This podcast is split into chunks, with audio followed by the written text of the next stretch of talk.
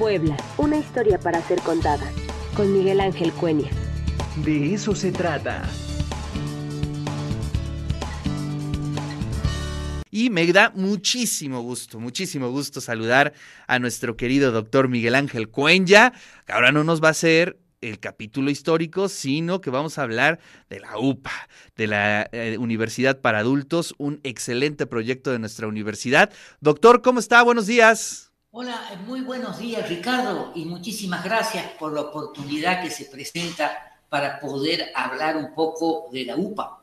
Eh, un programa universitario eh, muy exitoso el día de hoy, que surge hace, digamos, en el año 2016 eh, digamos, impulsado por el doctor Jaime Vázquez López, y él justamente impulsa un programa que en esos momentos se denominaba para adultos 50 y más. Exacto. Eh, y este programa eh, tenía, digamos, funcionaba allá en el edificio de seminarios en Ciudad Universitaria, ahí tenía dos salones, y empezó a trabajar y, digamos, paulatinamente se empezó a desarrollar la idea de reconvertir este programa de 50 y más en Universidad para Adultos, que hace dos años ya se, eh, se denomina de esta manera.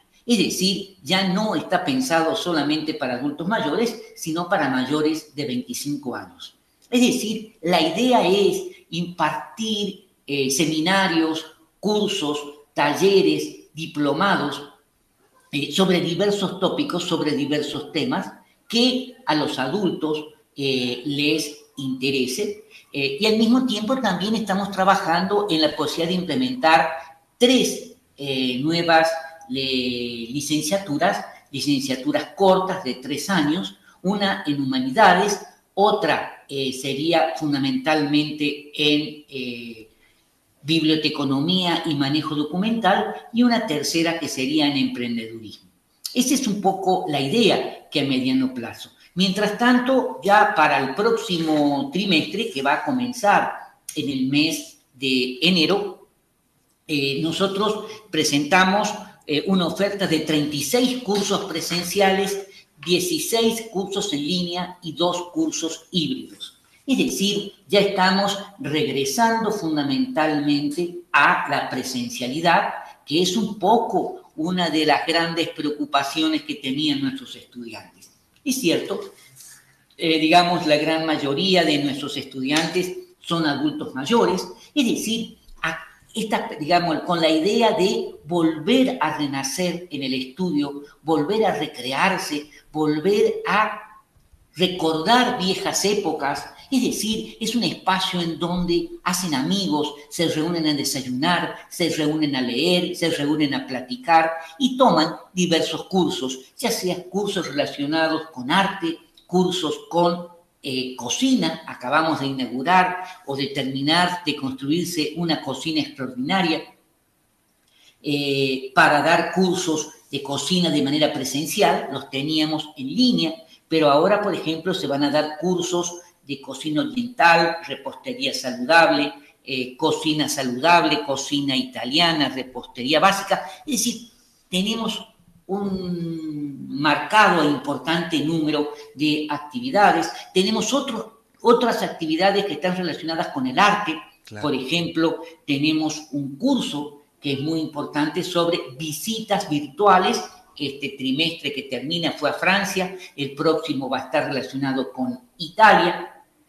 Eh, y también tenemos cursos sobre artes eh, maya, sobre análisis sobre la cosmogonía maya, sobre la cosmogonía prehispánica. Tenemos eh, diversos cursos también de computación, básico, medio y avanzados. Les enseñamos a manejar el celular, porque hay que plantear que hay una cosa real. El celular forma parte de una generación diferente a la de los adultos que ingresan a nuestros, este, como nuestros estudiantes. Y entonces han tenido una muy buena aceptación. Claro que también, eh, digamos, ya para este, este trimestre vamos a poner eh, baile de salón, danzón, este, eh, básicamente, o cha-cha-cha. Este, también vamos a poner cursos sobre vinos, para aprender a degustar este, los vinos, cómo organizar el tiempo libre, de fotografía, de dibujo, es decir, tenemos una serie de actividades muy importantes. Ahora bien, más allá de eso, nosotros tenemos diversas actividades, como por ejemplo, hemos implementado un cineclub. Los miércoles a las 4 de la tarde funcionan de manera totalmente gratuita, un cineclub que vamos dando películas por ciclos, dependiendo el ciclo, eh, digamos, o el periodo del año en que se trate. Eh, también estamos implementando ahora seis cursos eh, totalmente gratuitos, gratuitos intertrimestrales, que serían de cuatro o de seis sesiones, sobre diversos tópicos, sobre diversos este, problemas que van, se pueden tratar. Es decir, la idea es que ellos estén permanentemente con una actividad fundamental, con diversas actividades este, culturales, ¿eh? Eh, y eso yo creo que es muy importante. Vamos a encender el árbol de Navidad el 16 de noviembre, el día de mañana. Lo tenemos que hacer mañana porque las clases ya han terminado. Y pusimos eh, todo, todos los arreglos correspondientes al Día de Muertos, en los cuales ellos participaron activamente. Y, digamos, yo debo señalarles algo que es importante. Hoy tenemos en este momento 450 inscritos. Y nuestra idea es llegar a los 600 inscritos para el próximo trimestre que empieza en el mes de enero. Qué maravilla. Entre el 3 de noviembre y el 6 de enero están abiertas las inscripciones y eh, se tienen que remitir a la página upa.wap.mx y en donde ahí van a tener toda la información sobre todos los cursos y la mayor parte de estos cursos tienen un pequeño video de tres minutos en donde el profesor explica con claridad cuáles son los objetivos. Eh, los costos que tienen los cursos eh, o los talleres es eh, bastante simbólico, de 840 pesos, con excepción de los de cocina que tienen un costo de 1.500 pesos. Estamos hablando de cursos que se imparten en 10 semanas, de 30 horas, un día a la semana, 3 horas, puede haber algún curso celular o el de Tai Chi que se divide en dos días a la semana por las eh, actividades. Tenemos cursos de yoga, es decir, yo les invitaría a que vengan a conocer nuestras instalaciones. Tenemos unas instalaciones verdaderamente extraordinarias, muy amplias, eh, y es justamente, tenemos ya, contamos con biblioteca, contamos con cafetería, es decir, queremos que vengan a conocer para que se enamoren del proyecto y verdaderamente se incorporen como los nuevos estudiantes. Qué maravilla. Oiga, Doc, precisamente hoy, no sé si vio la noticia muy temprano que nació el ciudadano 8 mil eh, millones de, humanos. Hoy, bueno, hoy nació el número 8 mil. Y 8 mil este, millones, sí. Ayer lo había, ayer lo había visto, ayer lo había visto, eh, que hoy iban a ser el Exacto.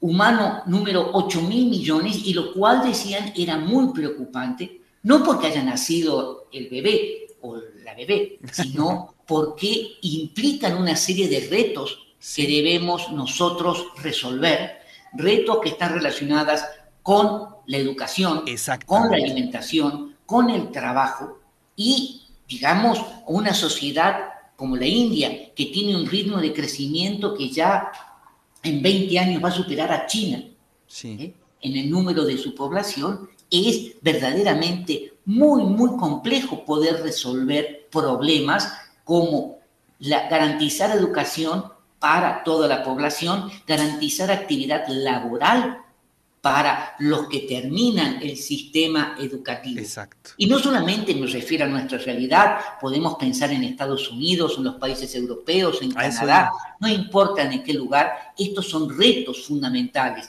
y también tenemos que salvar este, el mundo que se está calentando porque justamente nosotros seguimos echando a la atmósfera este, gases contaminantes. Sí, y, fíjese que eh, me vino a la mente eso a partir del proyecto de la UPA, porque se dice que este es como una especie de pico, ¿no? Que ya a partir de este momento irá descendiendo y por lo tanto irá envejeciendo la población en muchos lados. Creo que ahora hasta nuestras estadísticas, por lo menos en México, ya, digamos, eh, la media de edad está subiendo.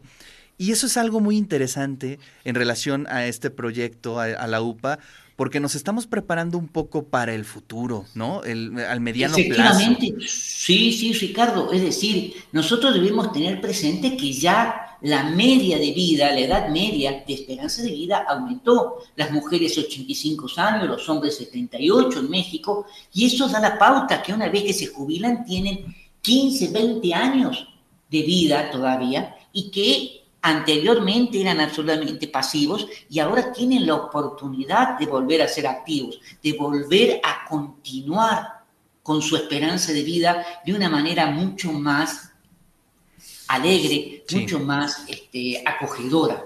No, y además hay otro tema que lo platico mucho ahora sí que off the record, ¿no? Este, con mis amigos, con, con gente de confianza. Pero bueno, aquí estamos en confianza. Y, de pronto es como muy difícil tomar decisiones de qué vas a estudiar cuando tienes 16, 17 años, te cargan esa este, responsabilidad, decides y pues muchas veces te equivocas, ¿no? Y creo que tenemos chance de tener otra oportunidad y creo que esta es una alternativa, ¿no? De pronto llegas a los 40. Una de las ideas. Por eso estamos pensando en estas tres licenciaturas. Exacto. Pensando para muchos estudiantes que empezaron a estudiar Derecho, Sociología, que empezaron a estudiar diversas carreras y que por diversas razones, digamos, quedó la carrera trunca, hombres o mujeres, especialmente eh, las mujeres porque muchas veces se embarazan o tienen, los hombres tienen, los muchachos tienen que salir a trabajar y ahora pueden retomar, que se les revaliden parte de la carrera que han tomado ah, y ellos en corto plazo obtener una licenciatura que les va a mejorar básicamente eh, las opciones laborales. Así es. Entonces, eso es, eh, esta licenciatura en emprendimiento es justamente está pensado para prepararlos para que ellos puedan poner una pyme, que ellos puedan poner un negocio, puedan trabajar en una empresa. ¿eh? Eh, y eso yo creo que es algo muy importante. Esta sería la primera licenciatura que se abriría. La próxima yo creo sería la de humanidades el próximo año, a mediados del año que viene. Eh, y ahí, digamos, muchos de nuestros estudiantes, con nosotros pusimos, bueno, a los adultos mayores les interesa tomar cursos, talleres. No, me, nos dijeron, a nosotros lo que nos interesa es ser alumnos de la licenciatura. Claro. En humanidades. Sí. es muy, muy interesante. Es muy interesante. Y la verdad, este, sí, desde que conocí el proyecto me interesó mucho, precisamente porque se estaba como adelantando a los tiempos que nos vienen próximamente y creo que eso es algo muy positivo para la universidad. Tenemos aquí una pregunta, Doc. Dice Tommy Cruz. Muy buenos días, Ricardo. Qué bien escuchar al doctor Miguel Ángel Cuenya. ¿Puedo estudiar la preparatoria en la UPA? No, todavía no. Esa es una propuesta que ha estado presente, pero todavía no tenemos nosotros la estructura para poder implementar una preparatoria. Pero bueno, lo vamos a tomar en cuenta y yo le agradezco el interés porque creo que eh, eso es una realidad. Es decir, nosotros podemos abrir licenciaturas, pero tienen que cumplir con todos los requisitos que establece la Dirección de Administración Escolar, es decir, haber terminado la preparatoria, etcétera, etcétera. Entonces, eh, pero lo, yo creo que es un punto que lo vamos a tomar en cuenta eh, y en cuanto nosotros podamos resolverlo, porque tenemos que discutir con la Dirección de Educación Media Superior, tenemos que resolver una serie de problemas y sobre todo la planta académica, porque nosotros todavía no contamos con eso. Así es. Doc, pues muchísimas gracias y felicidades. Viene ahorita un evento, ¿verdad? Gracias, Ricardo. ¿eh? ¿Tiene evento ahorita usted a las 10? Sí, yo voy a estar acá, yo estoy acá en la oficina. Muy bien. Bueno, este también dice aquí Jess Pichardo, rapidísimo, ¿dónde se va a abrir la licenciatura de bibliotecas? Eh, bueno, es bibliotecología hasta donde tengo entendido. Biblioteconomía y manejo documental, aquí mismo en la UPA, en eh, la 11 Sur, esquina con la 47 Poniente, o 11 Sur 4701. Exactamente, ahí está la ubicación. venir a ver las instalaciones, yo los invito a que vengan a ver las instalaciones. Muy bien. Cuando quieran. Pero este, esta licenciatura todavía no se abre, digamos, no, está en la no lista, ¿no? eh, va a ser a mediano plazo. Nosotros vamos a avisar con tiempo, porque yo creo que es una gran necesidad para muchos de nuestros bibliotecarios y de nuestros archivistas. Así es. No solamente de la universidad, también del municipio y del Estado. Así es. Doctor, muchísimas gracias. Le mando un fuerte abrazo. Gracias. Igualmente. Nos vemos. Hasta luego.